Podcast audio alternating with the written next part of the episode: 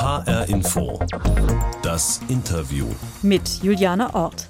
Wie wollen wir leben? Das ist das Motto der ARD Themenwoche. Immer mehr Menschen beantworten diese Frage mit auf dem Land. Auch Jonathan Linker hat so für sich und seine Familie entschieden. Er ist aus dem Ballungsraum Rhein-Main in den Schwalm-Eder-Kreis in die Nähe von Homberg-Efze gezogen, wo er auch aufgewachsen ist. Hier lebt er mitten im Grünen auf einem Aussiedlerhof. Und hier hat er das Netzwerk Homeberger gegründet, in dem sich Menschen zusammenfinden, die auf dem Land leben und arbeiten und die sich für eine nachhaltige Entwicklung ihrer Heimat einsetzen wollen. Und weil Jonathan Linker von Haus aus Journalist ist und seinen Lebensunterhalt in erster Linie mit Kommunikation bestreitet, setzt er sein Wissen auch dafür ein, dass der ländliche Raum ein besseres Image bekommt. Das Interview mit Jonathan Linker, Landrückkehrer und Landlobbyist. Herr Linker, wir sitzen jetzt mit viel Abstand, versteht sich, in Ihrem fast 100 Jahre alten alleinstehenden Bauernhaus in Frielendorf bei Homberg-Efze im Schwalm-Eder-Kreis. Was bedeutet Ihnen dieses Haus? Es ist mein Geburtshaus sozusagen äh, und ich habe meine Kindheit hier verbracht, bin hier aufgewachsen und bin hier sehr, also sehr stark von Natur geprägt worden. Also wir sind ja hier in einer exponierten Lage, in Außenlage Rundherum äh, sind nur Wiesen, Felder und äh, Wälder.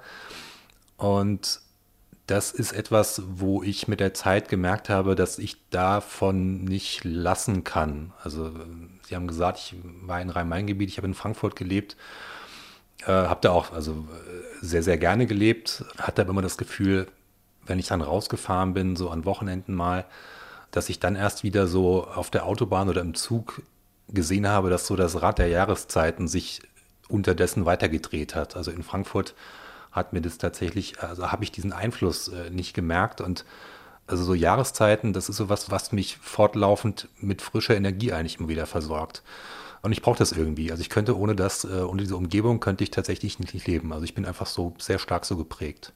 Und das war der Grund, warum Sie vor etwa zehn Jahren mit Ihrer Familie hierher zurückgekommen sind.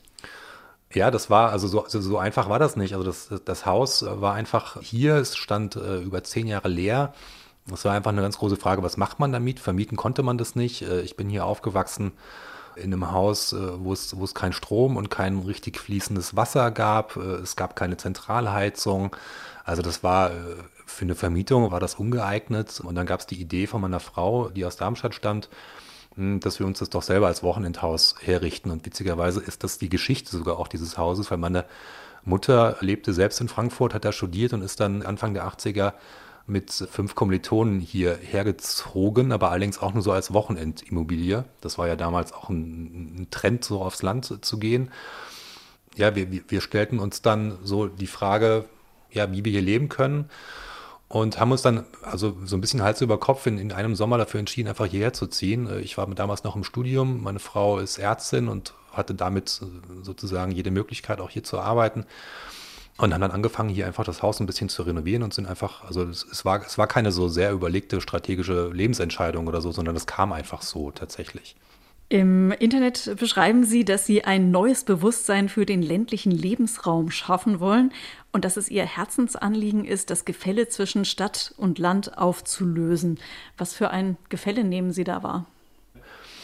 Mein Bild von Stadt und Land beschreibe ich eigentlich immer gerne als das, dass man ja mittlerweile sagt, so der, der beste Honig, jetzt etwas überspitzt, aus Hessen kommt aus Frankfurt. Aber das, das vielleicht innovativste Smartphone äh, Deutschlands kommt halt hier aus einem nordhessischen Dorf und das ist für mich so, so sinnbildlich dafür, wo wir eigentlich mit Stand und Land stehen, weil es ist halt diese Schubladen, die man, die man so bedient bekommt, in den Medien vielleicht auch ein Stück weit, also in so einem Magazin wie Landlust oder so, die entsprechen schon lange nicht mehr der, der Realität. Und unser Anliegen ist eigentlich so ein bisschen mit den Homebergern zu zeigen, welche Vielfalt es auf dem Land gibt und wie, also wie versöhnlich es auch wäre, wenn wir Stadt und Land mehr in Balance bringen würden für alle. Und eben gerade fürs Thema Lebensqualität. Dann gucken wir doch mal, wie es äh, so tatsächlich ist auf dem Land. Ich habe äh, Ihnen mal so ein paar klassische Städterstereotype mitgebracht zum ländlichen Raum. Und Sie sagen mir bitte jeweils, ob die Aussage für Sie und den Ort, an dem Sie leben, äh, zutrifft oder nicht. Fangen wir an. Auf dem Land kann ich nicht meine Lieblingsserie streamen, weil es keine ausreichende Internetverbindung gibt. Stimmt oder stimmt nicht? Ja, kann mal vorkommen. Äh, stimmt. äh, Gerade hier auf einem Aussiedlerhof, wo man, wo man nochmal, was Infrastruktur angeht, immer besondere Herausforderungen hat, ist immer die Frage, ob das das schlimmste, das schlimmste Übel ist, was uns Menschen äh, aktuell so widerfahren kann. Aber natürlich stimmt das. Es ist ja auch so, dass wir ja auch deswegen uns hier treffen für das Interview, weil wir uns ja nicht sicher waren, ob die Internetverbindung ausreichend gut gewesen wäre, um das äh, Interview per Internet aufzuzeichnen. Ein weiteres Stereotyp. Auf dem Land ist tote Hose einfach nichts los. Stimmt oder stimmt nicht? Stimmt nicht. Entscheidend ist immer so der Eindruck, glaube ich, wenn man durch so einen Ort durchfährt oder durch eine Stadt durchfährt, dann nimmt man ja sehr viel wahr und, und, und gewinnt so einen ersten Eindruck. Wenn man durch so ein Dorf durchfährt, kann man, glaube ich, schon den Eindruck gewinnen, da ist nichts los. Aber man muss auf dem Land einfach ein bisschen weiter den Blick weiterschweifen lassen. Die räumliche Ausdehnung von einer Großstadt ist ja auch eine völlig andere als jetzt in einem Dorf.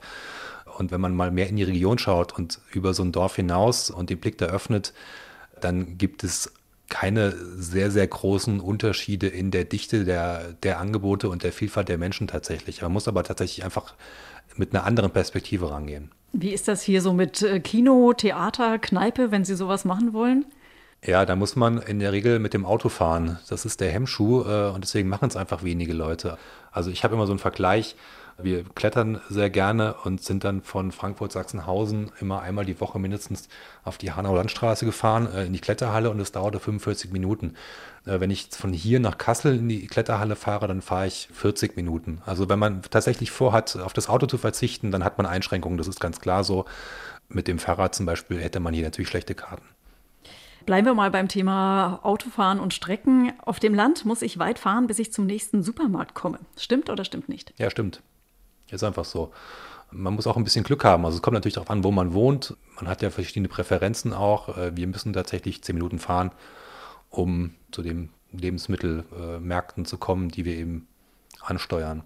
Dann hätte ich jetzt hier noch eins. Auf dem Land sind alle total entspannt. Stimmt oder stimmt nicht?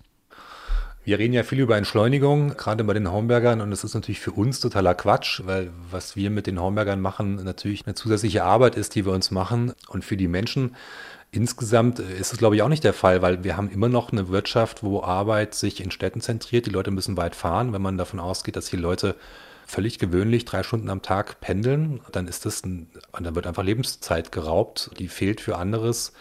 Ich kann nicht sagen, dass es hier per se ruhiger wäre. Natürlich kann man hier deutlich einfacher Abstand gewinnen und einfach vor die Tür gehen, in den Wald gehen und hat dann seine Ruhe.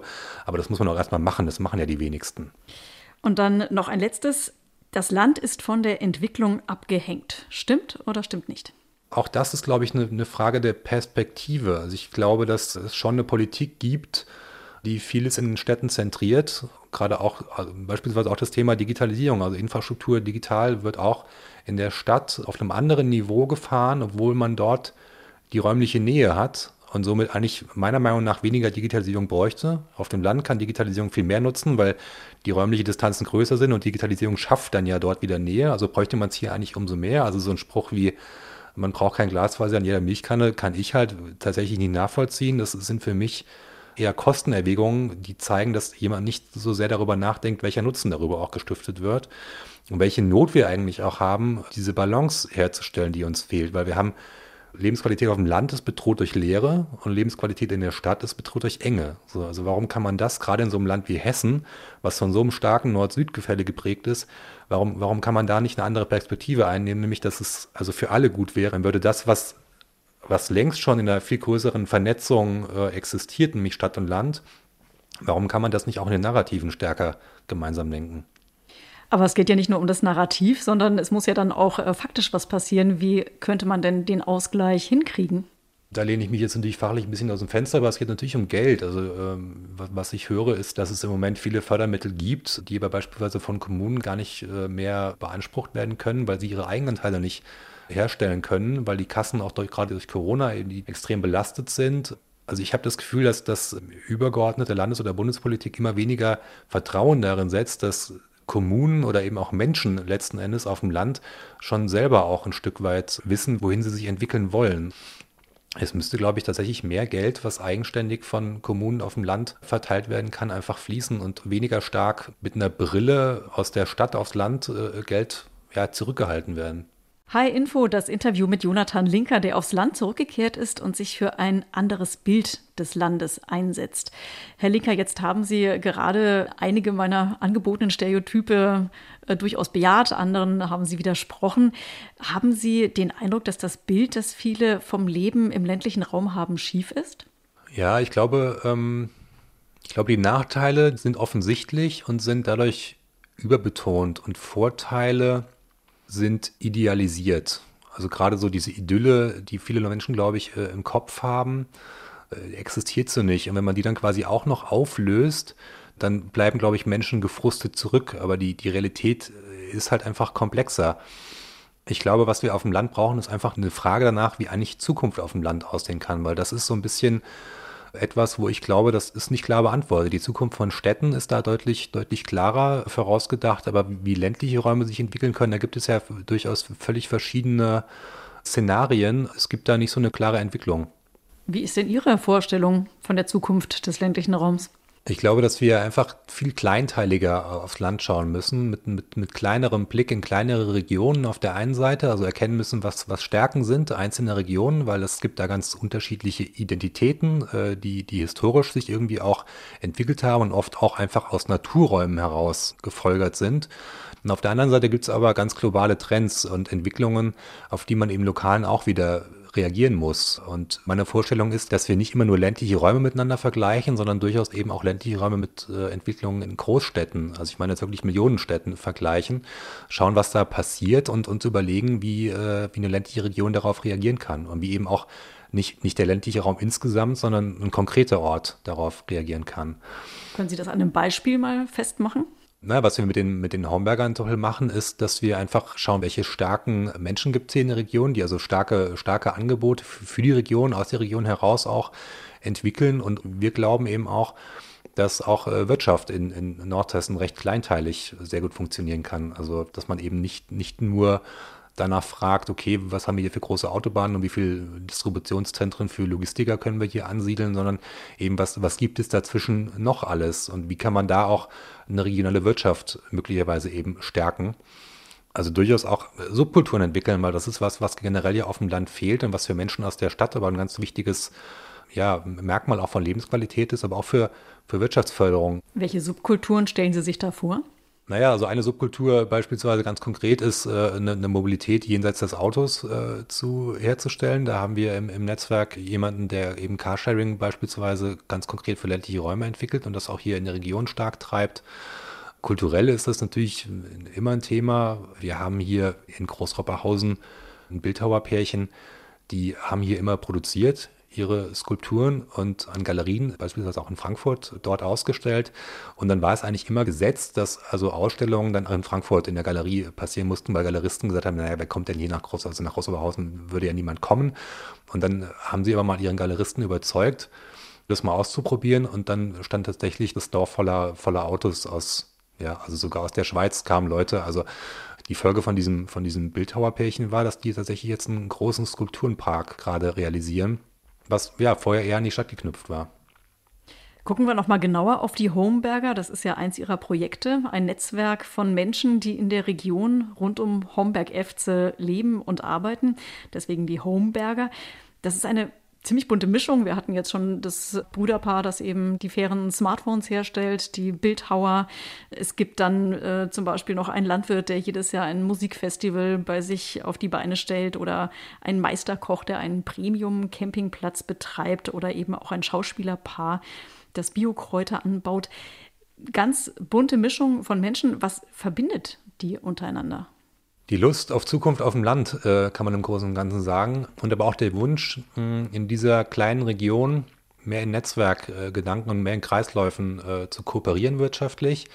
Und das aber eben auch nach draußen zu tragen. Also durchaus zu zeigen, hier, hier, hier sind gute Ideen gerne willkommen. Und dass hier eben Menschen sind, an die ja andere Menschen mit ihren Ideen einfach auch anknüpfen können.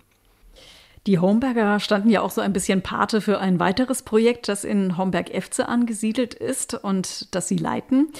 Homberg ist von Ihnen aus die nächstgelegene Stadt, so circa zehn Minuten entfernt mit dem Auto. Dort leben etwa 14.000 Menschen. Und Homberg hat wie viele Städte damit zu kämpfen, dass es relativ viel Leerstand gibt, also gerade im Zentrum und gerade auch bei Gewerbeimmobilien.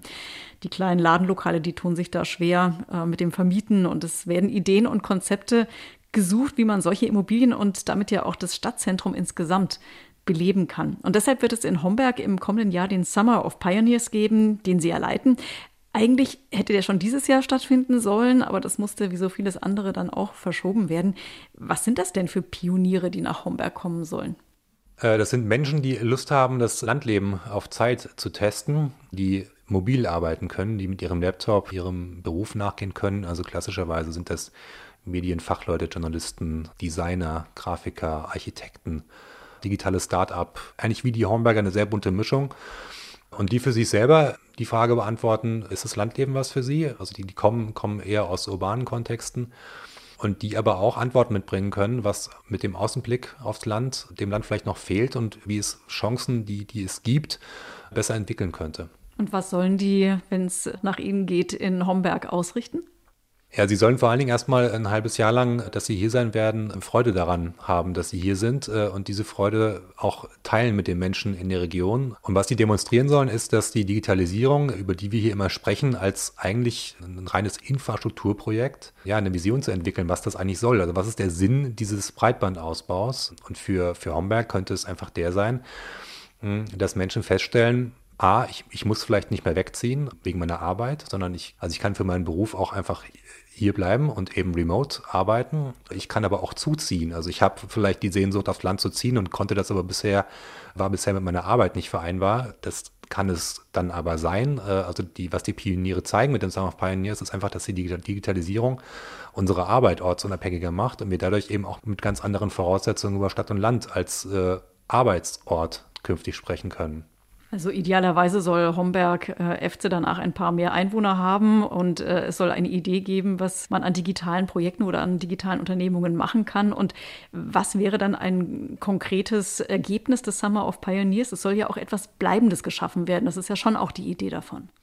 Was schon früh formuliert wurde, ist, dass der Coworking Space, der ja anlässlich des Summer of Pioneers eingerichtet wird äh, für die Pioniere, dass der äh, langfristig der Stadt erhalten bleibt und eben auf dem Marktplatz äh, ein oder zwei der aktuellen Leerstände ja, wieder, wieder belebt, weil das natürlich eine ganz natürliche Frequenz schafft und natürlich auch wieder, ja, also auch einen Zulauf für Gastronomie bedeutet. Ja, und das ist einfach ein, ein Impuls, wie man Leerstände in so einer Altstadt, ja, wie man dem begegnen kann. H-Info, das Interview mit Jonathan Linker, Landrückkehrer und Initiator der Homeberger, ein Netzwerk, das sich für nachhaltige Entwicklung des ländlichen Raums einsetzt. Zu den Interviews in HR Info gehört ja auch die Interviewbox. Die habe ich Ihnen natürlich gut desinfiziert mitgebracht. Ähm, gucken Sie doch mal rein. Ja, ich hole die mal zu mir. Okay, es, es, es rollt etwas es rollt, hin und her. Ja. Ich öffne. es ist es ist ein Ei. Vorsichtshalber hart gekocht, damit nichts passiert. Okay. Ja. Können Sie damit was anfangen? Ich kann damit was anfangen. Ähm, die Zeit, in der wir gerade leben, äh, die Corona-Zeit, hat einen, einen riesigen Boom ausgelöst und hat Hühnerhaltung aller Orten wieder sehr beliebt gemacht. Also ich habe gerade gelesen, dass Tierheime in Berlin vermehrt mit Hühnern äh, gefüllt sind, weil also in den, in den Wäldern um, um Berlin sehr viele Hühner ausgesetzt werden, äh, weil man doch wohl gemerkt hat, dass äh, ja, Hühner auch Arbeit und Dreck und, und durchaus irgendwie auch Geruch produzieren, der vielleicht in der Stadt nicht so gerne äh, akzeptiert wird. Als sie gerade dann vorhin zu mir die Hofeinfahrt runtergefahren kamen, dann fuhren sie an so einem roten Häuschen vorbei. Also tatsächlich, hier gab es früher Hühner und wir haben in diesem Sommer auch wieder ein Hühnerhaus gebaut äh, und hegen auch den, den Wunsch, tatsächlich uns wieder Hühner selbst anzuschaffen. Eigentlich primär auch getrieben von unserem äh, fast fünfjährigen Sohn, der Hühner von seiner Tagesmutter her kennt. Aber wir merken auch, man kann also sich nicht einfach so Hühner kaufen und, und, und hinstellen, sondern muss, muss sich gut überlegen und muss dafür sorgen, dass man also einen doppelten Zaun hat, damit also die Raubtiere nicht rankommen. Und ich mag es, die Sachen wohl überlegt zu machen. Und ich weiß nicht, ob dieses, ob dieses Hühnerei sozusagen eine Erinnerung ist, dieses Hühnerhaus doch jetzt mal so ein paar letzte Arbeiten sind da noch zu tun. Aber jetzt bin ich gespannt, wie Sie darauf kamen, mir ein Ei in die, in die Box zu legen. äh, äh, trifft das Ganze schon ganz gut. Sie leben ja hier in einem alten Bauernhaus und mein Bild von einem Bauernhof, da gehören auf jeden Fall Hühner dazu und natürlich der Hahn, der morgens kräht, ob jetzt auf dem Mist oder nicht. Und ich habe jetzt hier bisher kein Huhn gesehen, aber habe ja jetzt von Ihnen erfahren, dass es demnächst wieder welche geben wird. Aber andere Tiere haben Sie schon. Was für Tiere halten Sie hier? Wir haben äh, Ziegen, wir dachten, die, die etwas intelligentere Variante äh, des Schafs, äh, was wir hier früher hatten, sind aber auch, also Intelligenz bei Tieren ist auch äh, durchaus eine Herausforderung, weil Ziegen dann auch eben sehr gerne äh, jedes Schlupfloch nutzen, um auszubrechen. Wir haben äh, eine Hündin, wir haben eine Katze. Die Ziegen haben wir tatsächlich als Rasenmäher, weil die Grundstücksfläche hier doch, also Rasenmähen da sehr erschweren würde. Und natürlich, also gerade hier in so einer Außenlage, da gehören Tiere irgendwie dazu, weil es einfach eine Lebendigkeit reinbringen. Und ähm, wir auch finden, dass sich um so ein Tier zu kümmern, äh, nicht nur für Kinder, sondern eben auch früher schon für uns, das, das ist was, da muss man also vor, gerade jetzt im Winter vor der Arbeit in aller Kälte und Dunkelheit raus und muss denen da also mir Heu und, und das Wasser ist wieder eingefroren, muss sich um sowas kümmern. Das kann man nervig finden. Man kann aber auch sagen, das knüpft so ein bisschen an den Anfang des Gesprächs an mit den Jahreszeiten, was ich da erwähnt hatte. Das sind so Sachen, die einem so auch, also so eine, so eine Struktur geben äh, und für so ein Tier Verantwortung zu übernehmen, ist halt auch was, was Menschen eher bereichert. Und ich ja, empfinde es einfach als Gewinn. Sie haben gesagt, früher hat es hier schon Hühner gegeben, in der Zeit, als Sie klein waren.